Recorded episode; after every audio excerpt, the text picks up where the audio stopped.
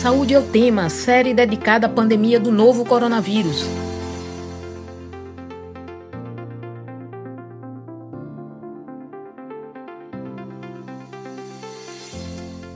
Olá, ouvinte das rádios Universitária FM 99.9 MHz e Paulo Freire AM 820 kHz. Encanto e medo, esperança e preocupação. Uma mistura de sentimentos comum na gravidez. No contexto da pandemia, a insegurança e o medo aumentam ainda mais, tanto que muitas mulheres adiaram os planos de ter filhos esse impacto na saúde reprodutiva das mulheres foi percebido na, na epidemia do Zika vírus em 2016 e agora ocorre novamente na pandemia do novo coronavírus. Eu sou Marina Pinheiro, estudante de jornalismo da Universidade Federal de Pernambuco e estarei com você nesta série especial do Saúde ao Tema, sobre a pandemia do novo coronavírus. Enquanto durarem as recomendações de distanciamento físico, vamos realizar o programa remotamente. Lembro que, além de transmitida nas rádios universitárias FM e AM da UFPE, esta edição fica disponível também no formato de podcast no site radiopaulofreire.ufpe.br. Também fica disponível nas plataformas digitais. É só procurar Saúde ao Tema para encontrar o podcast na plataforma de sua preferência nesta edição número 11 do Saúde é o Tema, especial Coronavírus, sobre saúde reprodutiva no Brasil, Covid-19 e Zika, vamos conversar com a socióloga e coordenadora geral de campo da pesquisa Decodificando a Zika e a Covid-19, Ana Paula Portela. E convidamos também para a conversa a enfermeira, a arte terapeuta e a integrante da coordenação colegiada do Grupo Curumim, Paula Viana. Seja bem-vinda, Paula. Obrigada, obrigada ouvintes, obrigada pelo convite. Ana Paula Portela, você faz parte do grupo de pesquisa da UFPE que colaborou com o estudo Decodificando a Zika e a Covid, da Universidade do Texas, assinado pelas pesquisadoras Letícia Marteleto e Molly Dondeiro, sobre os impactos da epidemia do Zika vírus e a atual pandemia do novo coronavírus na saúde reprodutiva das mulheres. Quais foram os primeiros resultados que vocês encontraram nessa pesquisa? Tá bom, então, primeiro uma, uma pequena correção. É, eu não faço parte do grupo da UFPE, eu sou uma consultora autônoma, né, que foi integrada à pesquisa. A pessoa que representa a UFPE no grupo de pesquisa é a professora Sandra Valongueiro, tá, que ela não está presente aqui na, nessa entrevista, mas é ela quem participa da equipe como representante da Universidade Federal de Pernambuco. Tá, eu estou como autônoma. É, então, a gente fez essa pesquisa, essa pesquisa ela começou no ano passado, a gente fez, entrevistou cerca de 4 mil mulheres, foram 3.998 mulheres, aqui em Pernambuco, na região metropolitana, na Mata e no Agreste. É, a intenção inicial dessa pesquisa era verificar, era, era analisar se a epidemia do Zika vírus, aquela que aconteceu em 2015, ainda produzia algum tipo de receio, né, ou algum tipo de influência no comportamento reprodutivo das mulheres aqui na região, que, como a gente sabe, foi a região mais atingida né, pelo Zika vírus e pelo problema da, da microcefalia, ou da síndrome congênita associada ao Zika vírus. No entanto, quando a gente estava começando o trabalho de pesquisa, a gente foi, como todo mundo, atropelado pela pandemia da, da Covid-19. Então, a gente achou que deveria articular o problema da epidemia de Zika vírus com a pandemia da Covid-19 para verificar em que medida é, essa, essa crise de saúde pública né, afetaria as intenções reprodutivas das mulheres e o comportamento cotidiano delas com relação ao desejo de engravidar e aos planos de engravidar ou não engravidar. Né? E o que a gente verificou, então nós fizemos uma primeira onda, essa é uma pesquisa que a gente chama de painel, né? então a gente vai acompanhar essas mesmas 4 mil mulheres durante dois anos, ou um pouco mais de dois anos, então a gente faz a primeira entrevista, seis meses depois a gente volta a entrevistar as mesmas mulheres, e um ano depois a gente entrevista as mesmas mulheres novamente para saber se houve o que, que aconteceu na vida delas nesse período. Então fizemos a primeira primeira onda, que foi no ano passado. E o que a gente verificou é que, na verdade, existe, né, como era de se esperar, um enorme receio, uma grande apreensão né, das mulheres né, com relação à possibilidade de engravidar nesse contexto. Então, as mulheres estão assustadas, elas estão com medo, elas preferem não engravidar, mesmo aquelas mulheres que já que, que, desejavam engravidar, que tinham planos de engravidar nesse momento, elas preferiam adiar, né, elas preferem, preferem que isso aconteça depois. Elas têm tentado né, evitar essa gravidez, então, com o uso de, de, de métodos contraceptivos, Algumas conseguem, outras não, evidentemente. É, evitar uma gravidez, apesar do senso comum, não é uma coisa tão simples quanto a gente pensa. É, e é mais fácil para as mulheres de um nível maior de escolaridade mudar seus comportamentos e ter acesso né, a, a, mecanismos de prevenção dessa gravidez e aí ter, de fato evitar do que para aquelas mulheres que têm menor escolaridade e menor renda. Então, esses seriam, assim, os principais resultados preliminares que a gente encontrou até agora. Então, nessa pesquisa, vocês identificaram que as epidemias não atingem as mulheres igualmente, certo? Como é que funciona essa diferença? Olha, é como qualquer outro fenômeno é, é, é social, né? Assim, ele não vai. Numa sociedade extremamente desigual como a brasileira, né, as pessoas elas vão receber impactos diferenciados de, de qualquer situação. Então, é evidentemente que mulheres com menor renda, que vivem uma situação de precariedade social, de precariedade de moradia, elas vão ter muito mais dificuldade de enfrentar, né, de se prevenir, por exemplo, contra, contra a contaminação. Quais são as medidas de, de prevenção de, de, de contaminação pelo coronavírus? manter a higiene das mãos, o uso cotidiano de máscaras e o distanciamento pessoal. Se você mora numa, numa área precária, num bairro precário, numa casa pequena, com muita gente dentro, você tem um, uma renda pequena, né, trabalha num trabalho precário, né, você precisa, não pode fazer o, o home office. O home office, convenhamos, é um luxo, né? Assim, é um luxo para as pessoas, primeiro, que tem casa, segundo, que tem equipamento para trabalhar em casa, né, e terceiro, que tem silêncio e que tem condições de, de e que tem um trabalho que permite você trabalhar em casa, né? Então, mulheres que estão, pessoas que estão em situações de precariedade social, elas não têm condições de se prevenir ou de enfrentar o vírus da mesma maneira do que aquelas pessoas que estão numa situação de, de numa situação melhor, no que se refere à moradia, no que se refere à renda, ao tipo de emprego, se é um emprego estável, né? Então, o que a gente encontrou nessa pesquisa é o que a gente já esperava encontrar. Então, a situação da pandemia, ela é mais grave para as mulheres pobres, né? E a gente sabe disso, é só a gente observar os números de, de, de adoecimento e de morte.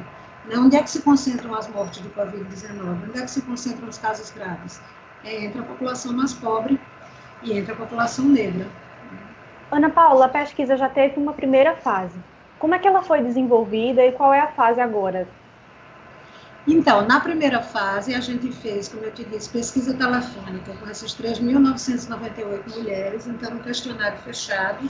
A gente contratou uma empresa para fazer isso, a empresa ligava, fazia uma entrevista de 25 minutos, meia hora mais ou menos. Ao mesmo tempo, a gente fez, a pesquisa ela teve o que a gente chama de um braço qualitativo, né? a gente entrevistou, fez entrevistas em profundidade com 56 mulheres daqui dessa região, é, e aí tivemos o período de análise, que é agora, e agora a gente vai voltar para fazer uma nova rodada de entrevista telefônica, né, que são, é, é, o mesmo tipo de entrevista, né, mas com algumas perguntas diferentes da primeira onda, né. Em seguida, a gente tem um período de análise novamente, e depois a gente retorna para uma terceira rodada que a gente gostaria muito que fosse presencial, como inicialmente planejado. Ou seja, que as nossas entrevistadoras fossem na casa das mulheres para conversar com elas mas isso vai depender do desenvolvimento da pandemia. É, Paula Viana, a incerteza em relação a essa doença levou as mulheres a adiarem a gestação. Quais são os impactos disso sobre a taxa de natalidade? Olha, pensando aí, é muito bom estar aqui conversando com Ana Paula Portela, companheira de longa data, e, e é interessante esse olhar, assim, que essa pesquisa tem dado é, em relação aos indicadores sociais econômicos, né? Eu estou dizendo isso porque, assim, aqui é, eu, eu faço parte do grupo Curumim, que é uma organização feminista. A gente tem, esse ano a gente faz 32 anos de existência e de resistência, e a gente tem participado desde o início da década de 90 dos comitês de morte materna Né? E através desse espaço que é de controle social também, apesar de ser muito técnico, mas também é político e a gente discute políticas públicas para as mulheres. É, a gente tem acompanhado então é, toda essa essa a, a, implantação das políticas, né? E também o monitoramento, né?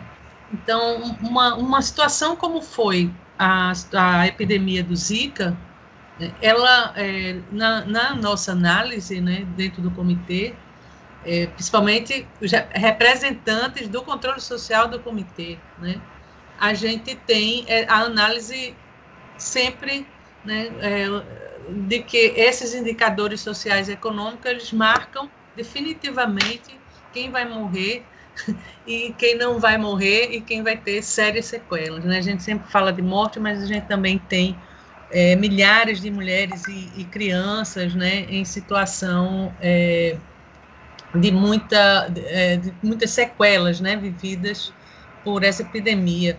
É, na epidemia de Zika, a gente já alertava, enquanto movimento feminista, participando das articulações feministas, a gente alertava é, que, a, que, que, a gente deveria ampliar né, as políticas de saúde reprodutiva e aí dentro o planejamento familiar, que na verdade, a gente hoje a gente fala de planejamento reprodutivo, né? Mas é o velho conhecido planejamento familiar.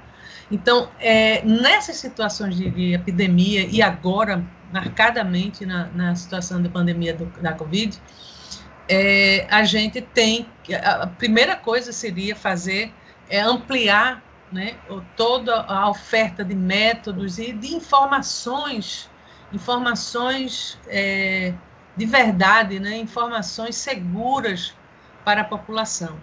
Eu lembro que durante a epidemia de Zika, é, se falava muito assim, até a não informação, até assumir que não temos informação suficiente, né, para recomendar algum cuidado específico, a gente tem que dizer que não tem informação suficiente, então por isso cuidem-se, né? Então por isso está aqui é, é, métodos e informação adequada para você ter uma decisão sobre esse planejamento é, reprodutivo, sobre sua vida.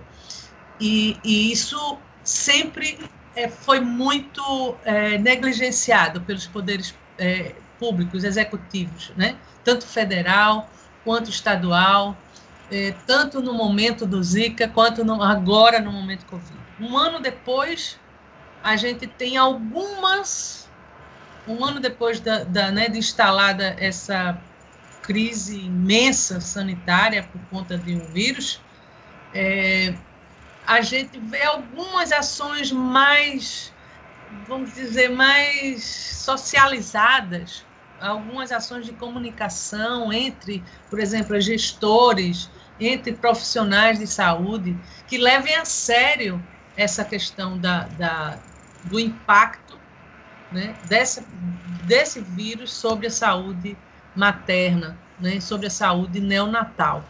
É, a gente está vendo é, ações que estão atrasadas um ano.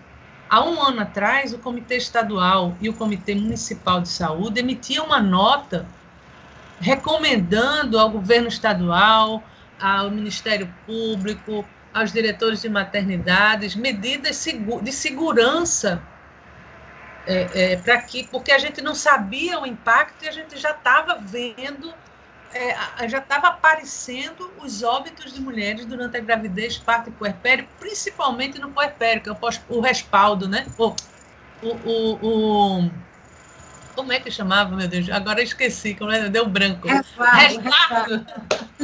o resguardo, né? Durante o resguardo, que é o mais conhecido, é, a gente estava vendo já o aumento disso. Né? Em maio a gente é, é, enviou uma nota e a gente tem e essa nota é baseada nas nossas análises, né, que, que fazemos semanalmente de óbitos de mulheres na gravidez, parto, aborto e pós-parto, pós-aborto.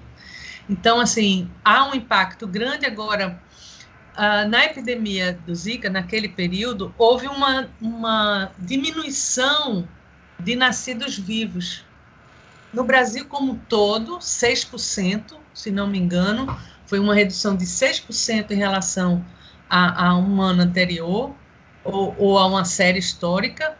eu não me lembro agora, mas enfim, houve uma redução de 6%, e aqui em Pernambuco a gente teve uma redução de 10%, a maior redução é, é, é né, maior do que a, a, redução nacional. E assim, é, ali a gente, esse dado ele indica isso, né? A, a, a gente deve é, se fartar de informação sobre a, a contracepção, né, sobre o planejamento, sobre a organização dessa da vida reprodutiva, as mulheres ainda é, ficam muito sós nas decisões, né? Aqui, é, esse ano, no, no Recife, a gente também já está notando a diminuição do número de nascidos vivos. É, Está muito cedo para fazer análise, Ana Paula, que é pesquisadora, e está muito cedo ainda. A gente vai ter análises né, mais é, aprofundadas, mais fidedignas. Daqui a, sei lá, dois, três anos, a gente vai olhar para trás vai dizer, puxa, como foi isso e tal. Né, os, as, essas pesquisas vão nos dizer isso. Mas a gente já pode, né, é, é, diante dessa vivência, a gente já pode afirmar que se é, uma população que tenha informação adequada, e eu acredito que é, aqui no Recife fica mais é, fácil fazer essa comunicação com a população, né? A gente tem também um sistema de, de uma rede de atenção básica que não é uma cobertura 100%, mas é uma cobertura é, muito robusta, que, né, que chega perto. Então, a gente sabe que essa informação ela é preciosa, né? Para que eh, as mulheres se sintam seguras, os homens se sintam seguros, as pessoas se sintam seguras no seu planejamento reprodutivo. Então, há sim um impacto sempre, né? É, a, no, no, no, na epidemia de Zika, a gente viu também é, um aumento é, de, de procura né, por DIL, isso forçou por que DIU? Porque DIU é um, uma, um contra, contraceptivo de longa duração. Então, é o ideal, são esses contraceptivos nesses momentos de pandemia, é, é, é considerado o mais adequado. Né? O DIU de cobre, o DIU de hormônio, que é o CIO, que é um sistema de, interno de hormonal, estão é, lançando, né? ainda a gente tem precisa ainda estudar, mas enfim, já tem também mais acessível o Implanon, que é um, um implante subdérmico, que também é de longa duração, três anos. O DIL tem DIL que tem cinco anos de duração. Então, esses são métodos ideais. Então, lá na, no síndrome do, do é, lá na, na, epidemia do Zika, a gente viu né, esse, esse demanda aumentando. Mas a gente não vê essa mesma intensidade na oferta desse tipo. Então, o que, é que aconteceu na, um ano atrás, durante o, né, aqueles primeiros três meses que a gente. A, a, o fechamento dos serviços de planejamento reprodutivo, que se entende, claro, havia um medo de contaminação, as pessoas. Mas então a, a rede pública de saúde tem que criar uma forma de chegar às mulheres com segurança, senão a gente vai ter esse bolo de neve, né? E no Saúde é o Tema, a gente está falando sobre saúde reprodutiva no Brasil, Covid-19 e Zika. E para falar sobre isso, a gente conta com a enfermeira, arteterapeuta e integrante da coordenação colegiada do Grupo Curumim, Paula Viana, e também a consultora autônoma da pesquisa Decodificando a Zika e a Covid-19, Ana Paula Portela. Enquanto durarem as recomendações de distanciamento físico, vamos realizar o programa remotamente e vamos retomar com Paula Viana. Estávamos falando sobre algumas medidas de políticas públicas recomendadas para o planejamento reprodutivo. Ana Paula, como é a sua visão sobre isso? Olha, acho que seguindo o que Paula estava comentando, eu acho que é essencial. Assim, eu acho que no começo da, da Bom, a gente nunca teve um, um, um, serviço que fosse, que pudesse ser avaliado como 100% de qualidade ou com 100% de cobertura. Nós sempre tivemos problemas com relação à assistência né, no, no, campo da saúde reprodutiva e da saúde sexual. Mas o impacto que a pandemia produziu nesse serviço nos leva para um patamar muito anterior, certo? É, é compreensível, né, com que a gente tivesse que no começo da pandemia, né, como a Paula estava comentando, que no começo da pandemia alguns recursos eles realmente fossem deslocados de outros serviços para atender a emergência que é que era e que continua sendo a Covid, né? Mas o, a, a, Secretaria Estadual de Saúde e a gestão em saúde, em qualquer nível, ela tem a obrigação de repensar e de replanejar seus serviços para atender a demanda real das mulheres, que continua acontecendo, porque não é porque a Covid apareceu que as mulheres deixam de, de, de ter relações sexuais, que deixam de engravidar ou que deixam de usar contraceptivo. Então, as pessoas continuam a viver, continuam a precisar fazer uso dos serviços e precisam ter acesso aos insumos que elas desejam, né, que elas precisam para poder é, evitar a gravidez ou planejar as suas gestações, né? E o que a gente viu é que eu não tenho acompanhado isso tão de perto, Paula acompanha mais de perto do que eu, né? Eu estou mais no campo da pesquisa, mas assim, pelo que a gente escuta das nossas respondentes, né, e pelo que eu tenho acompanhado do, do no plano da pesquisa propriamente dito, é que os serviços estão ainda é, é, funcionando de forma ainda muito precária. Né? Eu acho que Paula pode confirmar isso, né? mas houve serviço de pré-natal que não está atendendo mais na mesma dimensão né, que atendia antes da pandemia, é, o acesso a, a, aos contraceptivos também foi reduzido, né? então há mulheres com dificuldades de encontrar os contraceptivos que elas é, usavam antes da pandemia, né? Há serviços próximos de casa que estão fechados agora ou que abriram de forma intermitente, né? Então isso provoca, produz uma dificuldade de você manter, né, a regularidade no, no uso dos contraceptivos ou a regularidade no, no seu pré-natal, né? Enfim, é, eu acho que a gente tem um desafio enorme aí pela frente, a gestão de saúde, né? De como reorganizar isso, não só é, no pós-pandemia do Covid, mas eu acho que a gente tem que pensar isso de uma maneira muito mais sistêmica e muito mais a longo prazo, porque assim como muitos especialistas têm dito, né, no mundo inteiro, essa pode ser apenas a primeira das grandes pandemias que o planeta vai enfrentar. Então é possível que a gente tenha que viver esse tipo de situação de uma maneira mais regular. Né? A gente acabe a Covid agora e daqui a pouco a gente apareça uma outra. Então, esse tipo de choque de saúde pública, né, que é o termo que se utiliza para descrever esse tipo de situação, ele pode acontecer com mais frequência. Então, os nossos, é, os nossos sistemas de políticas públicas, não é só a saúde, mas todos os sistemas, a educação, veja o caos que a gente se encontra na educação. A educação vai ter que se preparar para isso também.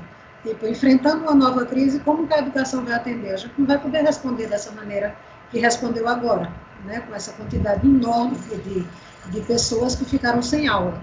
Então, vamos ter que ter um sistema de continuar oferecendo aula que todo mundo possa continuar assistindo, não nessa, nessa forma caótica que a gente viu agora. Então, os sistemas de saúde vão ter que aprender a fazer isso também. Então, as outras necessidades de saúde que não desaparecem no contexto da pandemia, como é o caso das, das necessidades de saúde reprodutiva, elas têm que continuar a ser atendidas e elas têm que ser adaptadas também às suas novas necessidades. Então, tem esse grupo de mulheres que pretendia engravidar e que durante a epidemia desiste e que passa a demandar a contracepção, ela vai ter que ser prevista. Ela tem que ser prevista pelo serviço de saúde para você aumentar a oferta de insumos, né, de, de contraceptivos e dos contraceptivos que são aqueles que elas desejam, né, ou que são os mais adequados, como disse Paula, né? Eu digo, então, ou seja, eu acho que a gente tem um desafio enorme aí. É um desafio, evidentemente, para a gestão em saúde, mas é um desafio para a sociedade né, como um todo e um desafio para os governos como um todo, né, para o nível do planejamento governamental e das políticas públicas. A gente não pode é, cair na, na fantasia ou na ilusão de que essa pandemia vai acabar daqui a dois ou três meses com 80% da população vacinada e que a gente vai voltar. Não existe o antigo normal. Né? Esse antigo normal ele não vai retornar. Então a gente vai ter que se adaptar né, de uma maneira muito extensiva né, e muito profunda para esses novos tempos. No mês de abril, o secretário de Atenção Primária do Ministério da Saúde, Rafael Câmara, pediu que, se possível, as mulheres adiem a gravidez até o fim da pandemia. E ainda acrescentou que, abre aspas, na época do Zika, durante um, dois anos, se teve uma diminuição da gravidez no Brasil. E depois aumentou. É normal. Fecha aspas. Paula, como você avalia essa declaração? Olha, é, primeiro eu não eu não acredito autoridade para este médico. Eu acho que ele tem um, uma, uma base ideológica muito muito esquisita, né? E essa essa fala dele, esses discursos, ele tem que ser acompanhado de ações. Como eu falei, é, a gente tem um ano e pouco já de pandemia e é, a gente vem falando em vacinação para gestante desde o ano passado, desde a gente que eu digo é, organizações, organizações é, é, associações de, de, saúde coletiva, associações de saúde pública, é, grupos né, de mulheres, grupos feministas. A gente tem um movimento nacional, né, a gente tem indicado a importância da vacinação. Né? Isso só chega agora depois de muita pressão e depois da gente perder milhares de mulheres no Brasil inteiro. O Brasil continua sendo, no ranking, né, o, o, o pior país para uma mulher é, ficar grávida é, é, de, durante esse momento. Né? A gente tem tido um número muito maior de mortalidade materna. Para vocês entenderem bem, em 2019, eu vou falar de Recife porque é onde a gente tem os dados fechados, né, os dados que a gente pode, dentro do Comitê Municipal, a gente vem é, acompanhando semanalmente todos os óbitos e sabendo quem e como estão morrendo as mulheres. Então, para vocês terem uma ideia, em 2019 a gente teve 11 óbitos maternos, né, óbitos relacionados à gravidez, parto, pós-parto, aborto, pós-aborto. 11 mulheres perderam a vida é, nessas situações. É, vamos dizer que 90% foram mortes que poderiam ser evitadas. É, esse ano de 2020, a gente já está analisando o 29 óbito materno, né? quase triplicou o número de mortes maternas. Mas isso não é uma surpresa, entende? Eu não acordei hoje vi isso. A gente vem anunciando que esse aumento é uma tendência. A epidemiologia, ela, ela, ela ensina o, o sistema de saúde a caminhar, ela, ela dá os caminhos, né? E também ela mostra as tendências. Então, a, é, nesses comitês se discute isso, as tendências, então se recomenda isso é atrasado, essa, essa, esse discurso mulheres não engravidam, a gente ouviu isso no Zika. Dizer isso, desacompanhado de políticas, essencialmente, né, que, que, que deem proteção é, é, para as mulheres, é, com o direito garantido delas escolherem né? escolherem ter filhos, escolherem ter o momento de ter filhos, escolherem quantos filhos quiserem ter, es escolherem não ter filhos. Né? Essas políticas, esse discurso, ele tem que ser marcado por uma, uma ação responsável, responsável é, do Estado brasileiro. Isso a gente não tem é, visto neste governo. A gente não tem visto essa ação responsável, oportuna, é, é, que, é, é, que dê né, a, a, proteção e segurança às mulheres e, e às crianças e aos bebês.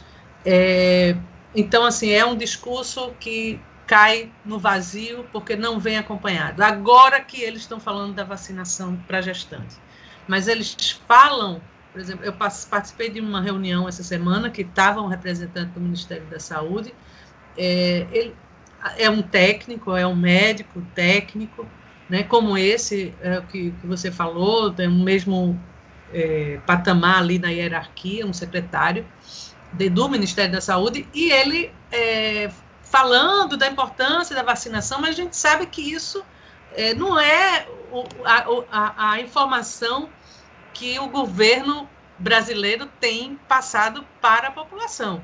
Né? Essa credibilidade da vacinação tem sido questionada a todo momento. Então, como é?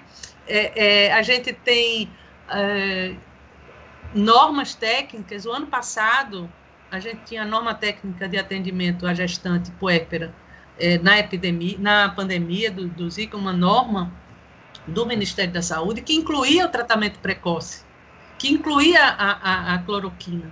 Uma forma irresponsável. Eles, eles orientaram médicos de todo o Brasil. Porque o médico que está lá na ponta, que está lá, ele vai baixar aquela norma e vai seguir aquela norma. Ele não vai nem ver se tem referência, se tem é, é, evidência científica, ele vai dizer, não, é o Ministério da Saúde que está fazendo, que está falando. Então eu tenho que fazer isso, eu vou, eu vou estar tá respaldado por isso. E a gente não sabe ainda o impacto desse tratamento precoce nessa mortalidade. A gente não tem como saber ainda. Enquanto isso, está morrendo mulher todo dia. Está morrendo milhares de mulheres, centenas de mulheres por dia. Então, assim, não, é, é, é uma retórica que é, não convence, né? ele não, uh, não traz uh, acompanhado disso essa responsabilidade que o Estado brasileiro deve ter, né? e é, estão correndo atrás do prejuízo.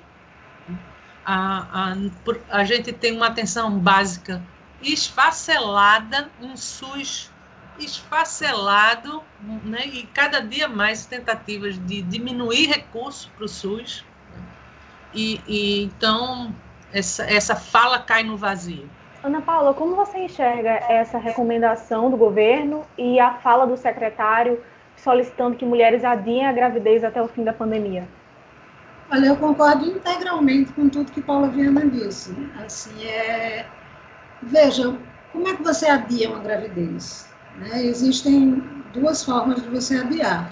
Assim, uma primeira é você tendo uma ótima relação com seu parceiro e vocês combinando práticas sexuais de abstinência, de controle ali do, do, do ciclo. Então, tem que ter uma relação boa com o parceiro para que isso aconteça. Isso por um lado, tá? Se a gente for pensar na realidade das mulheres brasileiras, se a gente for pensar no nível de violência doméstica que existe nesse país, são poucas as mulheres brasileiras que podem se dar o luxo né, de adiar uma gravidez por meio da negociação exclusiva e do comprometimento com o parceiro. São poucas mulheres que podem fazer isso. No entanto, a gente tem os insumos tecnológicos, a gente tem as tecnologias contraceptivas que nos ajudam. Né? Então, a gente tem a pílula é, anticoncepcional, tem injetável, tem o DIU, tem a esterilização. Né? Você tem um conjunto amplíssimo de métodos contraceptivos que ajudam as mulheres, né, que permitem às mulheres adiar e evitar uma gravidez. No Brasil, os métodos contraceptivos eles devem ser distribuídos gratuitamente né, pelo Sistema Único de Saúde. Né? Isso é, uma, é um dever do SUS, assim, é, é papel do SUS distribuir os seus serviços de, de saúde reprodutiva todos os métodos contraceptivos e existem, né, desenhados pelo menos no papel, eu acho até que Paula pode falar um pouco, quer dizer, ela já disse aí, né, é a, os serviços de planejamento reprodutivo, eles fazem parte da atenção básica. Né? Se a atenção básica está esfacelada, né, por conta do, não só por conta da pandemia, por conta da pandemia, mas também por conta é, do absoluto desprezo que o governo federal tem pelo SUS, né, e ao ter desprezo pelo SUS, ele tem quem tem desprezo pelo SUS, em geral, tem muito tem mais desprezo ainda pela atenção básica, porque é considerada aquela atenção que ela é, é, é dirigida à população pobre. Então, a população periférica, a população marginalizada, o que não é realmente verdade, porque o SUS ele é universal, ele deve, é oferecido para a população inteira. Né? Todos nós temos direito é, a usar o SUS. Bom, então, se a atenção básica está esfacelada, isso quer dizer que o serviço de planejamento reprodutivo e a oferta gratuita de métodos contraceptivos entrou nesse contexto de esfacelamento. Então, a parte das mulheres brasileiras não tem acesso a esses métodos. E se a gente considera que a maior parte da nossa população é uma população que está enfrentando dificuldades de trabalho, de obtenção de renda, né, de garantir a comida da família, essa coisa toda que a gente sabe, já tem várias pesquisas aí indicando né, o, impacto dessa pandemia na situação socioeconômica das famílias, essas mulheres não têm também condição de comprar uma pílula na farmácia. Né? Então, se o SUS não oferece um postinho, ela não tem condição de ir lá. Então, esse é o contexto para o qual essa pessoa, esse secretário da, da, do Ministério da Saúde, está se dirigindo. Então, ele está se dirigindo para mulheres que não têm condições de negociar com seus parceiros né, o uso de métodos comportamentais para evitar uma gravidez, mulheres que estão sem acesso aos métodos gratuitos disponíveis, né, disponibilizados pelo SUS, e mulheres que não têm dinheiro para comprar método na farmácia. Como é que elas podem fazer isso? Ou seja, eu reforço o que Paula disse, são palavras vazias, porque você joga essas palavras em um contexto em que essa, essa ação ela não pode ser, ser realizada. Assim, ela não pode ser feita. Então, isso ficou. Qual o sentido disso? Né? Então, eu concordo inteiramente com a análise que Paula fez. Nós sabemos que ter filhos vai muito além do parto. Uma gestação envolve também cuidados com bebês e crianças, maior necessidade de trabalho doméstico e muitas vezes também de reinserção no mercado de trabalho. Paula Viana, como é que você enxerga esse quadro, especialmente em relação às epidemias de Zika e do coronavírus? É, eu queria mais uma vez elogiar essa, essa, o que vocês colocaram, né, esses dois momentos bem cruciais, né, e o impacto disso, eu acho bem interessante esse debate. É, veja, as crianças, as mães e as crianças que sobreviveram e que ainda estão sobrevivendo ao Zika, elas são atendidas, né, pegando aí a continuação, elas são atendidas é, inicialmente pela atenção básica, né? E aí é, são atendidas cotidianamente, né? Isso, né? A interação ali com o posto de saúde, com a comunidade, tem que ser é, cotidiana, né? E e alguns tratamentos, acompanhamentos dessas crianças, por exemplo, elas são feitas nas unidades mais especialistas, né? Fisioterapia, psicologia, enfim. É, essa rede a gente não conseguiu ainda é, montar com qualidade é, no, desde, desde esse momento, 2015, né, quando começou a aumentar os, os casos de síndrome de Zika, é, a gente não teve essa resposta, novamente, né, a gente não teve uma resposta é, robusta é, da, do, do Poder Executivo Federal, Estadual, Municipal, para que desse conta, né, para que, que dê conta da complexidade do tratamento de uma criança com síndrome de Zika. E aí a gente pensa que são as mulheres que estão junto a, esse, a essa criança, né, acompanhando, inclusive, todo o desenvolvimento né, dessa criança, são as mulheres que foram, que são as cuidadoras. Né? E também a gente não viu, até agora, desde 2015, é, nenhuma mudança, ao contrário, a gente viu foi é, sendo criadas as associações de, de, de, de de mães com Zika, é, grupos, para tentar organizadamente é, é, conseguir alguns, né, alguns, é, é, algumas medidas né, que possam diminuir esse impacto negativo. a gente, novamente, a gente está vivendo isso. Não, ainda a gente não tem, né, pelo, pelo visto, o Covid não traz um, um impacto na saúde é, dos bebês, né? É, assim, de imediato a gente ainda não, não viu, né? Ou a gente não, é, é, não vê, né? Pelo menos a, a, como a gente viu na síndrome congênita, congênita do Zika, esse impacto, né? Podemos ver depois ou não, não sei. Mas o fato é que a gente tem é, o, o vírus do Zika, ele é bem mais letal, né? Do que o, o vírus de Zika. Mas o que eu quero dizer e deixar aqui uma mensagem é que em 2015, quando começou a aparecer os casos, né, aumentar os casos da, de, de microcefalia e de outros distúrbios neurológicos é, na criança, a gente não sabia que o Zika era transmitido sexualmente. É, isso foi em 2015, né? O, o, vírus do Zika ele, ele é transmissível sexualmente, como uma AIDS, como hepatite. E essa informação, desde então, ainda não é. As pessoas ainda não sabem disso. Então, na verdade, só a camisinha pode, poder, pode evitar né, a transmissão da mãe para o bebê ou a transmissão é, do marido para a mãe, né? Então, essa é, só a camisinha pode evitar isso. E isso, essa informação, ela não é fartamente dada à população.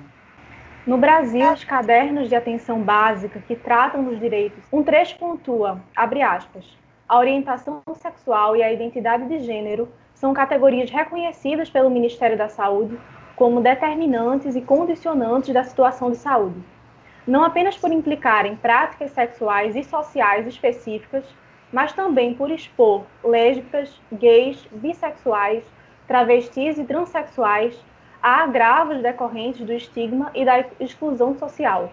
Fecha aspas. Como a gente pode pensar direitos e saúde reprodutiva para essa população, especialmente no que se refere à população trans? Olha, é, é, Ana Paula falou sobre isso. A gente nunca teve né, um, um serviços na sua é, é, na sua excelência, né, garantidos para a população, para as mulheres, para as mulheres trans, para os homens trans, né, para toda a população LGBTI. Então a gente não, nunca teve é, serviços de saúde sexual e reprodutiva na sua excelência implantados. Então é, são, são processos em construções dentro do SUS, né, por exemplo, serviços específicos de saúde para a população LGBTI e mais, é, a gente tem pouquíssimos, pouquíssimos. Aqui em Recife a gente tem no CISAM, a gente tem no HC, e vou dizer, isso foram destruídos estão sendo destruídos agora durante a pandemia. Essa população especificamente tem sido abandonada né, pelas ações governamentais, principalmente é, no âmbito federal. É, novamente, essa. Eu não sei também, cortou para mim, viu, Marina? Mas eu não sei qual foi a fonte que você falou, se foi um caderno de saúde pública ou se foi uma norma técnica do Ministério da Saúde. Eu não sei, você falou de alguma publicação, é, mas, é, novamente, são, são discursos e são é, é, é, é, referências que caem no vazio. Se a gente não tem uma, um apoio efetivo lá na ponta, de primeiro ampliar serviços né, que deem apoio integral né, àquela população. Apoio psicológico, de assistência social, é, médica, de enfermagem, né, uma assistência que contínua, que, que, que pense principalmente na promoção da saúde, não só em tratamentos, né, não só, mas na promoção da saúde, que é muito mais amplo, né, a, a, a, a gente, quando, é, é interessante isso,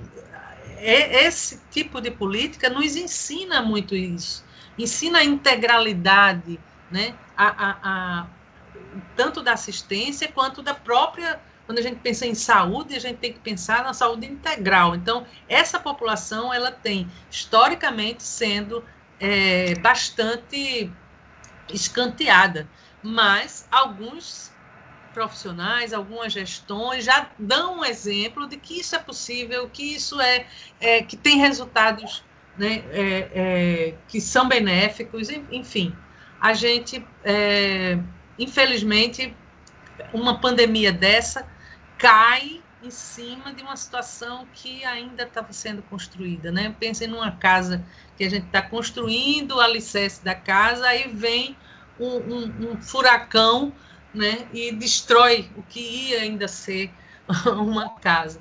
Então, essa é uma imagem que fica tanto, para mim, é uma imagem que fica tanto lá no momento do Zika, quanto nesse momento de pandemia, e para as populações né, que são é, historicamente, socialmente, é, é, que, que, não recebem né, esses benefícios que de, de, de, benefício não, que não recebem, que não dão acesso aos seus direitos né, garantidos é, especialmente é muito mais danosa essa situação da pandemia.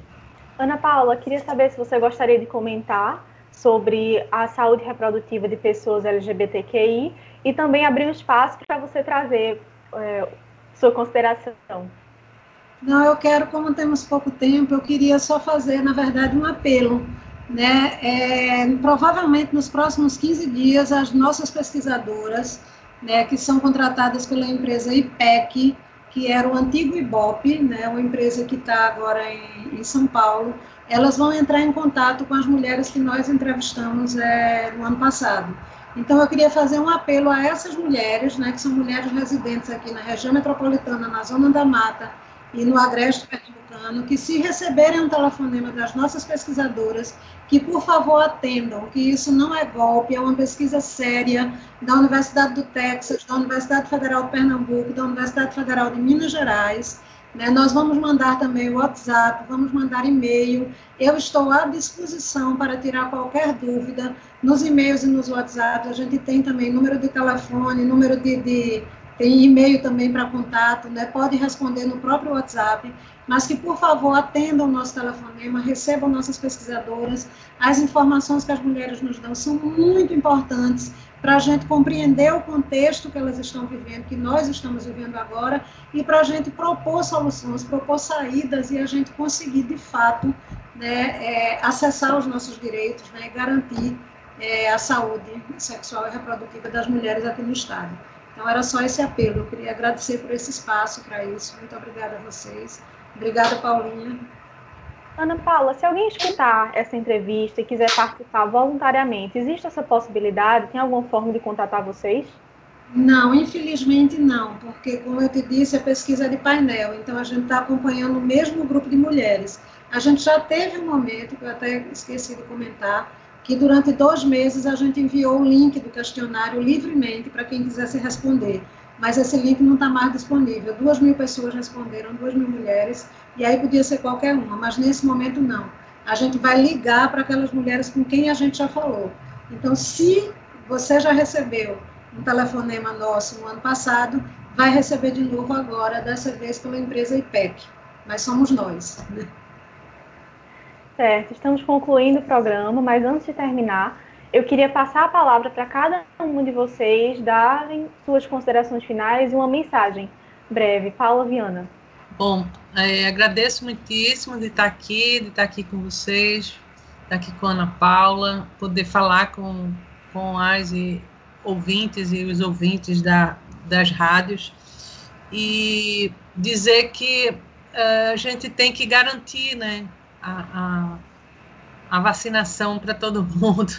A gente tem que pressionar, não, não perder né, a, a, a, a vontade de lutar por, um, por esse Brasil mais justo, mais digno para a gente viver. É, o Curumim tem uma linha direta que se chama Vera, que são informações sobre saúde sexual e saúde reprodutiva, sobre direitos. Então, eu gostaria de colocar a linha à disposição é, por, no aplicativo WhatsApp. As pessoas podem fazer perguntas, podem é, saber quais serviços podem funcionar, por exemplo, sobre a mulher vítima de violência, criança vítima de violência, sobre parto, sobre o impacto da Covid na saúde. Então, é, o número é 81, né, que é daqui de Pernambuco, 98 58 07506. Então é 9858 07506. Então essa é Vera, a linha direta, e a gente coloca à disposição das ouvintes, ouvintes que, que quiserem e tiverem dúvidas. Então é isso, a minha, a minha mensagem final é que a gente se cuide, cuide um dos outros, né? Esse é o momento, isso tem sido dito à torta direita, a gente tem que continuar assim, se cuidando, e, e nós precisamos levar a sério a questão do lockdown, né? Da, do, do isolamento social, e o lockdown, garantir o lockdown, pelo menos o que estão é, os pesquisadores, cientistas, especialistas estão recomendando a gente ter aqui em Pernambuco um lockdown de 21 dias, com medidas restritivas sérias, para a gente poder aliviar o sistema de saúde, que está com um número de ocupação de 98% das UTIs ocupadas no leito de Covid. Então, é isolamento, gente. A gente não está livre disso. Então, se cuidem e foi um prazer estar aqui com vocês. Muito obrigada. E o Saúde ao Tema fica por aqui. Agradeço demais a participação da consultora da pesquisa Decodificando a Zika e a Covid-19, Ana Paula Portela, e também a participação da enfermeira, arte-terapeuta e integrante da coordenação colegiada do Grupo Curumim, Paula Viana. Obrigada a todos que nos acompanharam até aqui e fiquem atentos à vacinação no estado e no município. Quem já pode tomar, agende sua vacinação. E quem já foi vacinado ou ainda não chegou a sua vez, continue seguindo as medidas de prevenção. Para mais informações, consulte a Secretaria de Saúde do seu município. Para quem perdeu o começo deste programa ou algum programa anterior, você pode ouvir no formato de podcast no site radiopaulofreire.ufpe.br. E esta edição também fica disponível nas plataformas digitais. É só procurar Saúde é o Tema e o podcast pode ser encontrado na plataforma de sua preferência. A produção e o roteiro desta edição do Saúde é o Tema foi dos estudantes de jornalismo da UFPE, Marina Pinheiro e William Araújo, sob orientação da professora Paula Reis. Nas redes sociais, os estudantes da UFPE Mariá, de Rádio, TV e Internet, e Ana Sofia Ramos, de Publicidade e Propaganda, sob orientação da professora Cecília Almeida. Coordenação de transmissão e streaming, Catarina Polônia. Edição de podcast, Felipe Novaes. Tchau e até o próximo Saúde ao Tema.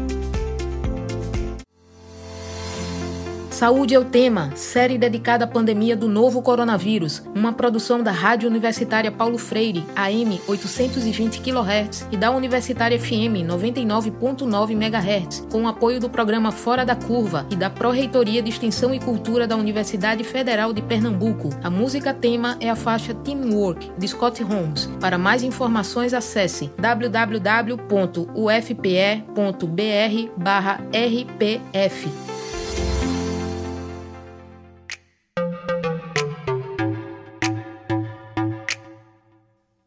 Ciência no dia a dia. A ciência aplicada e descomplicada.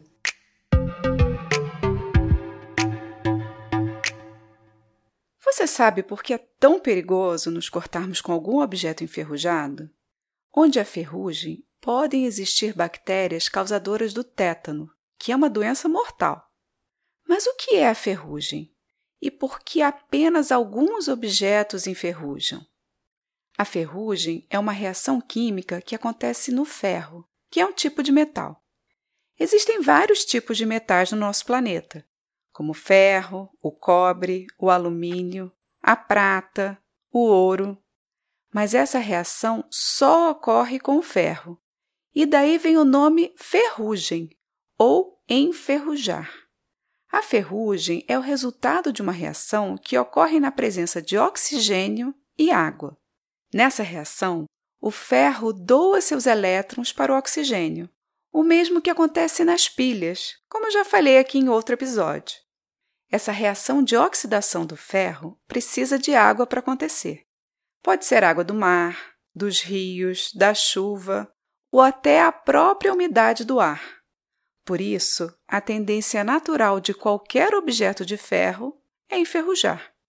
Para evitar que isso aconteça, nós cobrimos o ferro com outros metais, como cromo ou zinco, para evitar o contato do ferro com o oxigênio. O aço, por exemplo, é feito de uma combinação de ferro e carbono, para torná-lo mais resistente e mais flexível. Mas o aço também pode enferrujar. Por isso, o aço inoxidável tem um metal a mais na sua composição, o cromo, que impede a oxidação do ferro. Por isso é chamado inoxidável. Mas onde o tétano entra nessa história? O tétano é uma doença causada por uma toxina liberada por um tipo de bactéria chamada Clostridium tetani. E ela é encontrada geralmente no solo, na poeira e nas fezes de animais e humanos. A principal porta de entrada dessa bactéria no nosso organismo é através de cortes na pele. Quando entra na corrente sanguínea, essa toxina atinge o cérebro e afeta diretamente as nossas contrações musculares, podendo levar à asfixia e à morte. Como essa é uma bactéria anaeróbia, ou seja, que vive em condições com baixas quantidades de oxigênio, ela pode ser facilmente encontrada em objetos enferrujados. Isso porque o ferro, quando é oxidado, se liga com o oxigênio que está no ar, formando o óxido de ferro, que é o que nós chamamos de ferrugem. Assim, na ferrugem, nós temos a formação de um ambiente pobre em oxigênio, que é ideal para o crescimento dessas bactérias. Então, não é a ferrugem que causa o tétano, mas ela cria o um ambiente ideal para as bactérias causadoras dessa doença se reproduzirem. Mas, felizmente, existe vacina contra o tétano. De acordo com o Programa Nacional de Imunizações, no calendário básico de vacinação da criança, nós temos três doses de vacina contra o tétano, difteria, coqueluche e meningite, numa vacina única chamada tetravalente. Essas doses são aplicadas aos 2, 4 e 6 meses de vida da criança. Após essa fase, nós temos o primeiro reforço da vacina tríplice bacteriana para tétano, difteria e coqueluche. Esse primeiro reforço é feito aos 15 meses de idade. E temos ainda um segundo reforço entre 4 e 6 anos de idade. Após essas doses, são recomendados reforços da vacina contra o tétano a cada 10 anos. Mulheres grávidas também devem se imunizar para prevenir o tétano neonatal. E se por acaso você se cortou com algum objeto enferrujado e tomou seu último reforço da vacina há mais de 10 anos, vá a um posto de saúde imediatamente e solicite a aplicação da antitetânica. Graças ao nosso Sistema Único de Saúde, o SUS, e ao Programa Nacional de Imunizações, essa e muitas outras vacinas são gratuitas e disponíveis para toda a população. De qualquer modo, tenha muito cuidado com objetos cortantes enferrujados, como pregos, facas ou vergalhões, e mantenha sua caderneta de vacinação sempre em dia. Eu sou Mariana Guinter, bióloga e professora da Universidade de Pernambuco, e esse foi mais um Ciência no Dia a Dia.